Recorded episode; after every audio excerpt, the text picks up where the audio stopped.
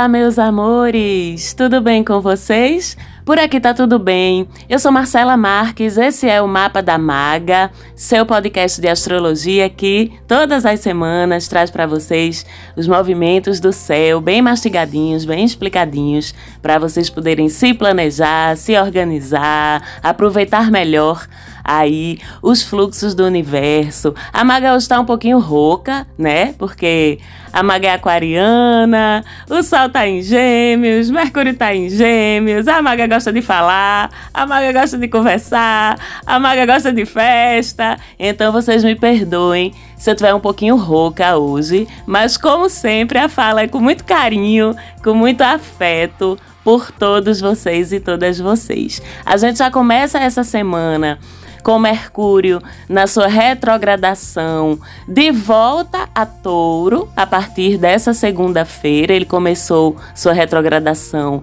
no signo de Gêmeos e nesse movimentozinho de ré aí de Michael Jackson, ele já voltou para Touro, que é bom porque nos programas anteriores eu já tenho dito para vocês que uma das dificuldades ou um dos desafios de Mercúrio estando em Gêmeos e ainda por cima retrógrado é a gente segurar a língua e ter responsabilidade com o que a gente fala.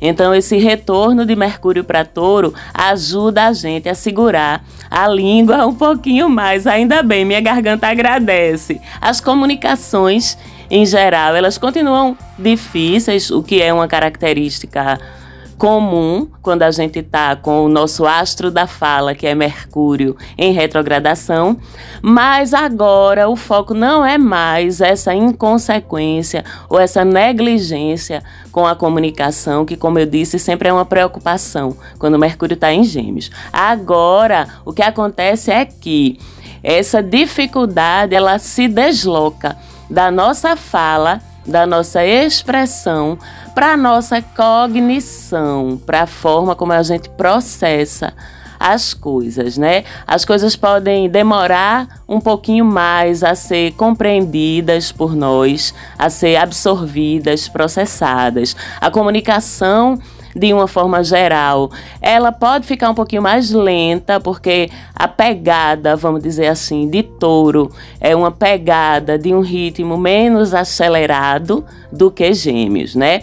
O que depende de iniciativa na troca de informações pode atrasar pode demorar mais a ser resolvido. A gente, inclusive, demora mais a ler, a entender as coisas, aquilo que a gente está absorvendo, a escrever até. Então, estudos, por exemplo, eles podem essa semana ser um pouquinho mais penosos, porque a velocidade de processamento da gente está menor. Mas a gente se adapta, né? E cada movimento ele tem um objetivo, ele tem um aprendizado a trazer. A gente leva mais tempo e é isso. Às vezes é bom que a gente mastigue um pouquinho mais as informações, que a gente se envolva com os conteúdos de uma forma mais comedida, né? Então essa semana inteira Mercúrio está retrógrado, está em touro e a gente vai se comunicar, talvez com um pouquinho menos de velocidade, mas com certeza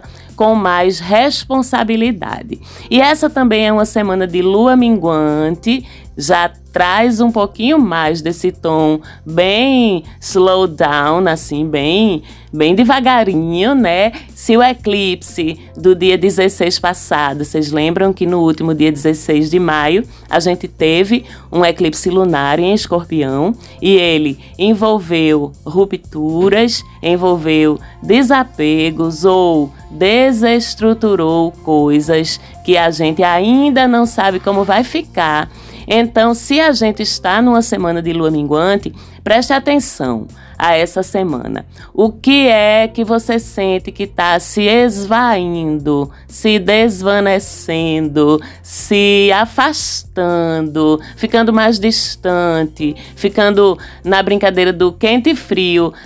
O que é que está ficando mais frio? O que é que está fugindo do seu alcance? Se tem alguma coisa nesse sentido, acontecendo ou que você vai sentir que vai acontecer ao longo dessa semana, pode ser que essa coisa, seja lá qual for, faça parte desse ciclo que o eclipse está encerrando. E o que ficar, o que permanecer, com certeza deverá perdurar ou deverá ter ainda algo para te trazer, algo para te ensinar. E com Mercúrio retrógrado em touro, com lua minguante, essa é de fato uma semana de desacelerar. A gente já sabe, vocês que escutam o mapa da maga todas as semanas, já sabem que uma semana de lua minguante não é uma semana para a gente começar nada, que o que a gente começa numa lua minguante tende a não pegar, tende a não dar certo, tende a não evoluir. Então, esse é um tempo, essa semana,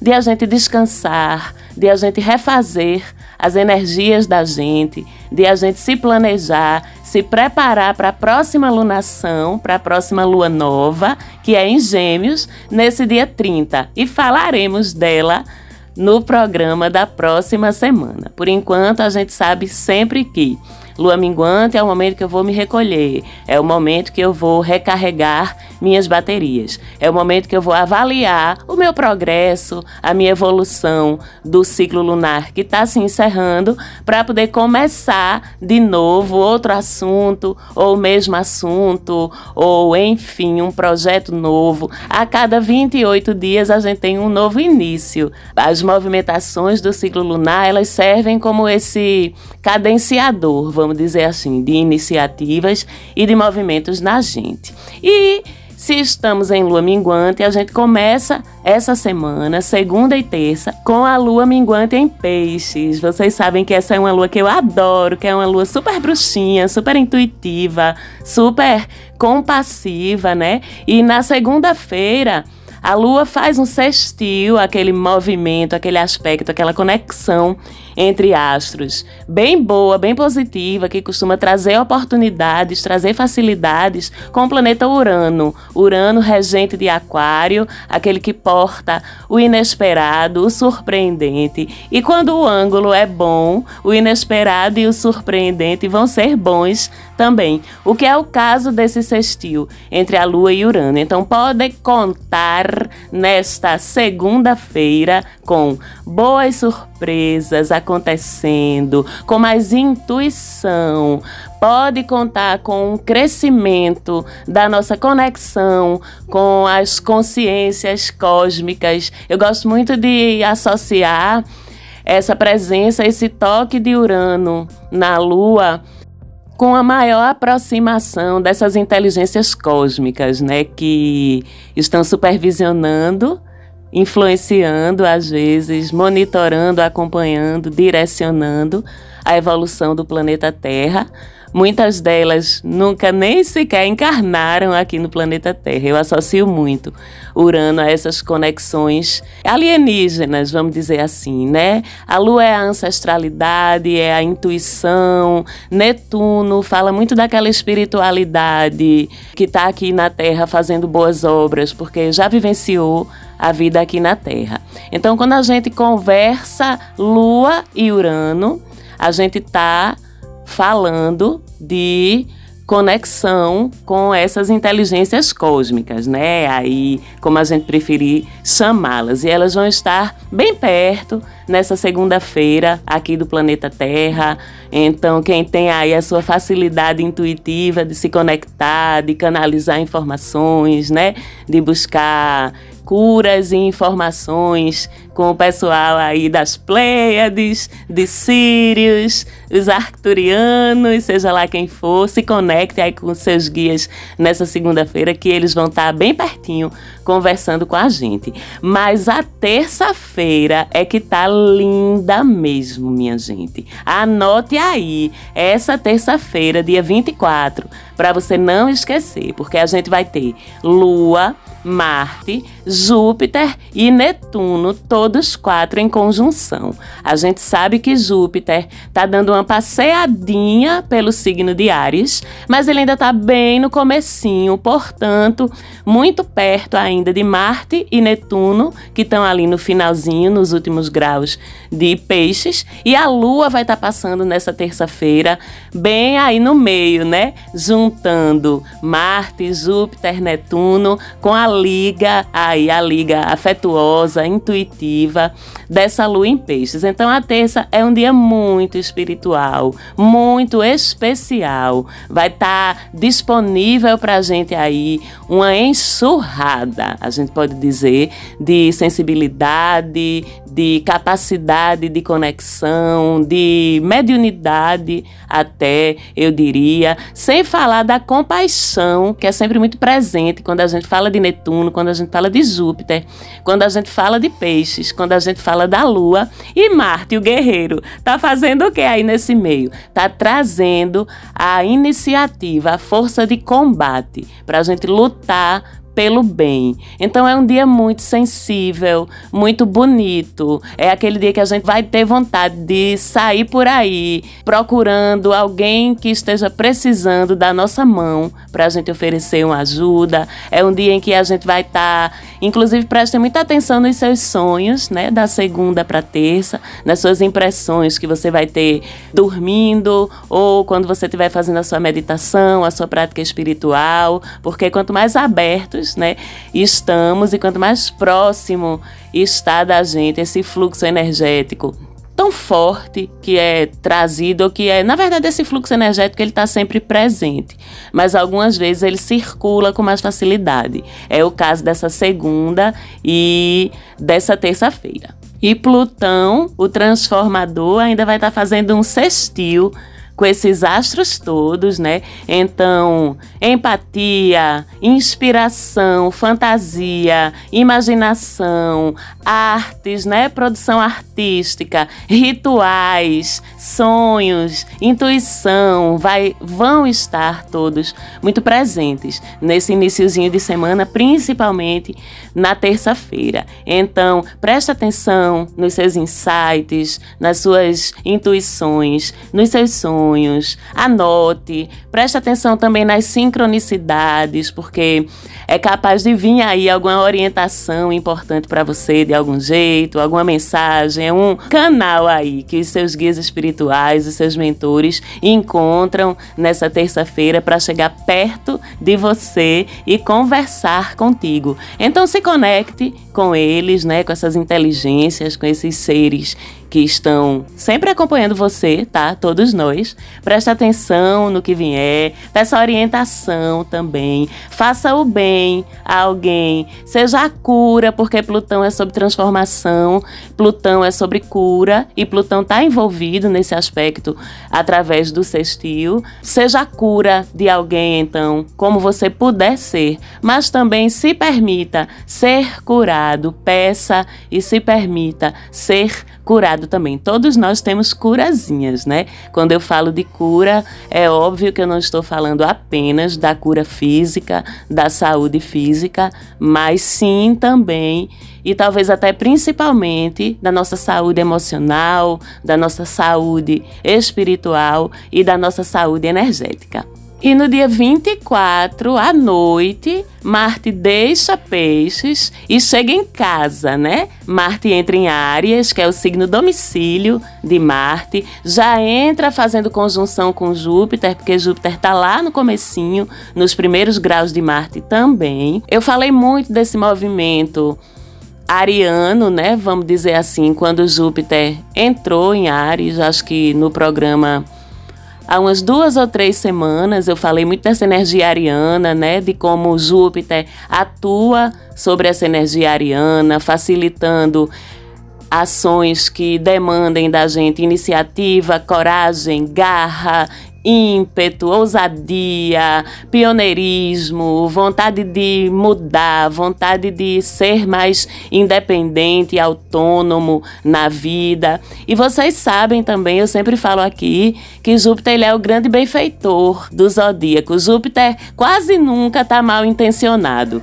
E ele é tão generoso, né, tão expansivo, que até quando ele se estranha, com outros astros, ele tem a prerrogativa de suavizar um pouquinho o próprio estranhamento. Sabe aquela pessoa do deixa disso? É Júpiter. Mesmo quando ele tá brigado, ele não quer radicalizar muito as coisas. Então, o aspecto desafiador com Júpiter, ele sempre tende a ser mais suave do que aspectos desafiadores entre outros astros. Mas Marte é um pouquinho diferente.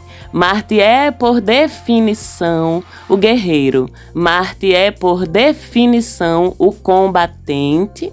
Então, quando ele chega ao seu signo domicílio, que é Áries, ele fica todo espalhado, como eu costumo dizer, né?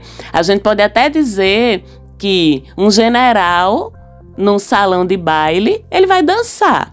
Mas se ele está no campo de guerra, ele vai guerrear.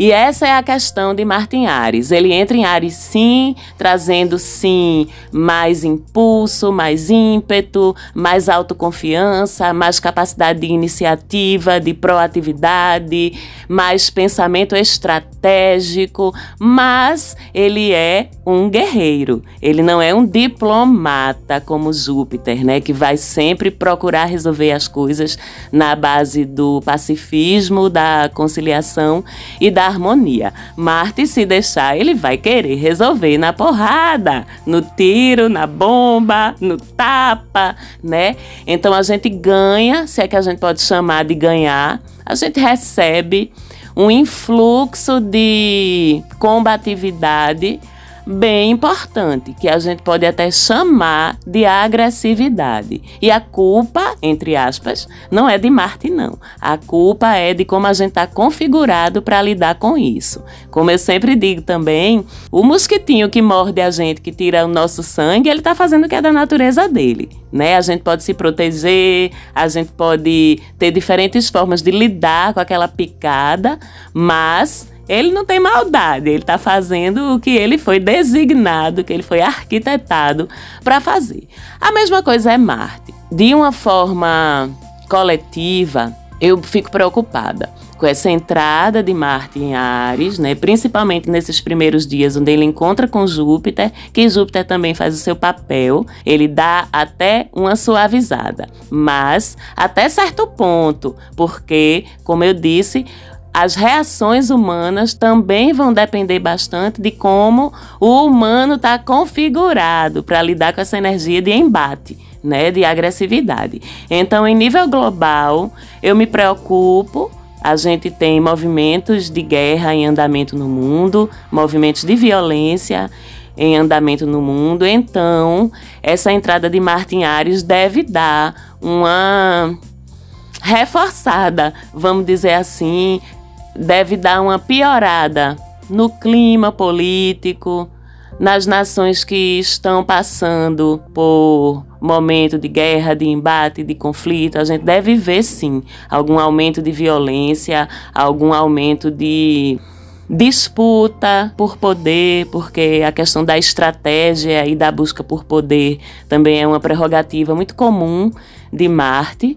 E não estamos todos no mesmo nível de consciência, né? Aliás, infelizmente, entre os grandes líderes mundiais das nações, o nível de consciência de uma forma geral, não é lá essas coisas, né? Então a gente deve ver alguma coisa acontecer ou piorar no âmbito dos conflitos mundiais. Pessoalmente falando, individualmente falando, aí sim cresce a nossa irritabilidade, a nossa impaciência com as coisas, a nossa competitividade de um jeito não muito saudável pode crescer também. E aí é de nossa responsabilidade estarmos atentos e atentas aos nossos movimentos, à nossa impulsividade, ao nosso ego, principalmente as pessoas que tem predomínio do elemento fogo no seu mapa natal. As pessoas que têm Sol em Áries, Ascendente em Áries, Lua em Áries, o próprio Marte em Áries, né? Devem sentir mais esse influxo aí do vermelho, né? No sentido do sangue, no sentido da associação da cor vermelha com esse sangue mais quente, vamos dizer assim. E aí, minha gente, eu tenho que dizer para vocês, né? Repito, a responsabilidade é nossa. Então, podem tratar de trazer uma meditaçãozinha diária para o seu dia a dia, podem tratar, todos nós, tá?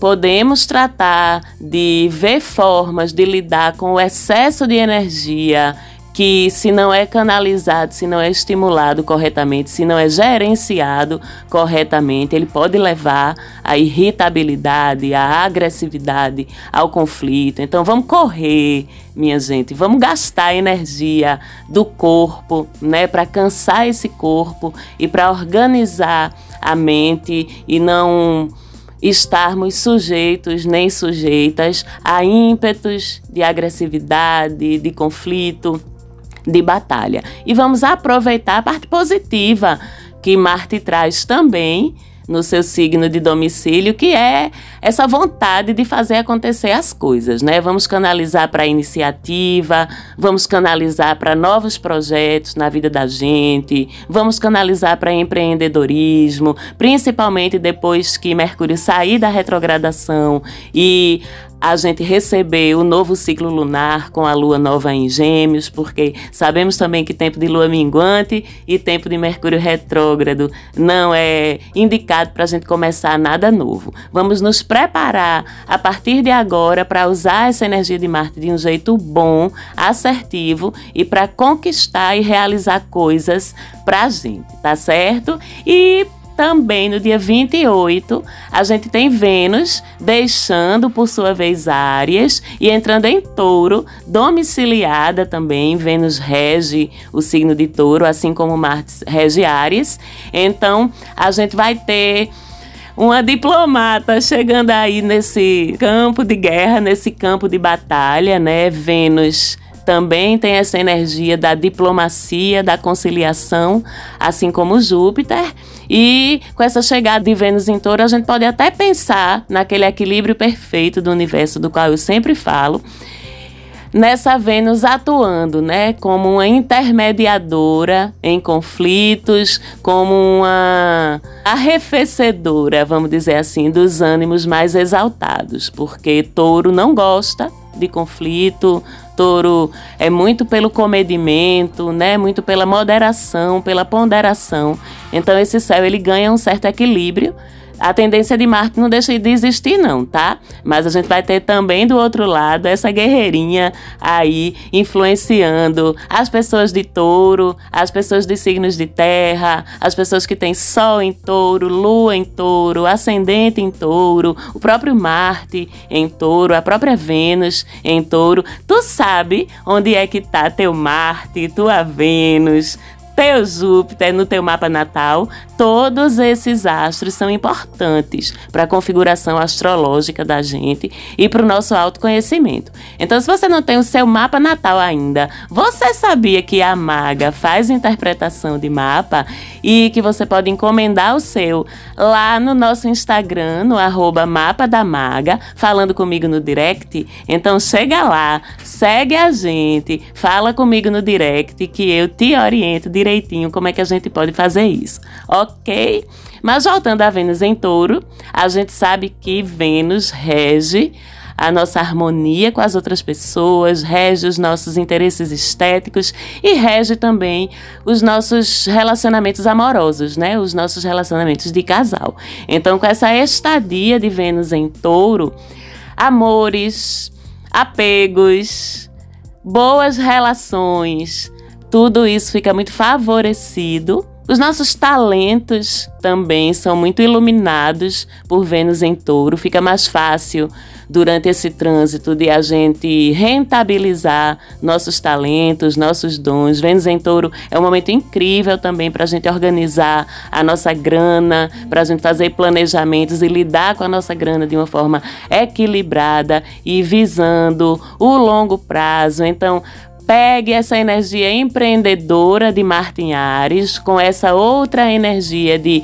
autovalorização dos seus próprios talentos para construir alguma coisa concreta para você. É um momento muito bom para você começar, por exemplo, uma poupança ou pensar em investir num imóvel que você vai pagar a longo prazo. Vênus em Touro favorece isso. Quem está num relacionamento, sente seu relacionamento se consolidar consolidar, ficar mais firme, mais estruturado. Quem não está num relacionamento pode ver alguma coisa nesse sentido acontecer nas suas próximas semanas. Os amores de Vênus em Touro são mais duradouros, mas também são muito sensuais. A parte física de uma Vênus em Touro dentro das relações é muito gostosa, muito intensa e de um jeito muito orgânico, sabe? Sem precisar de muito para que isso?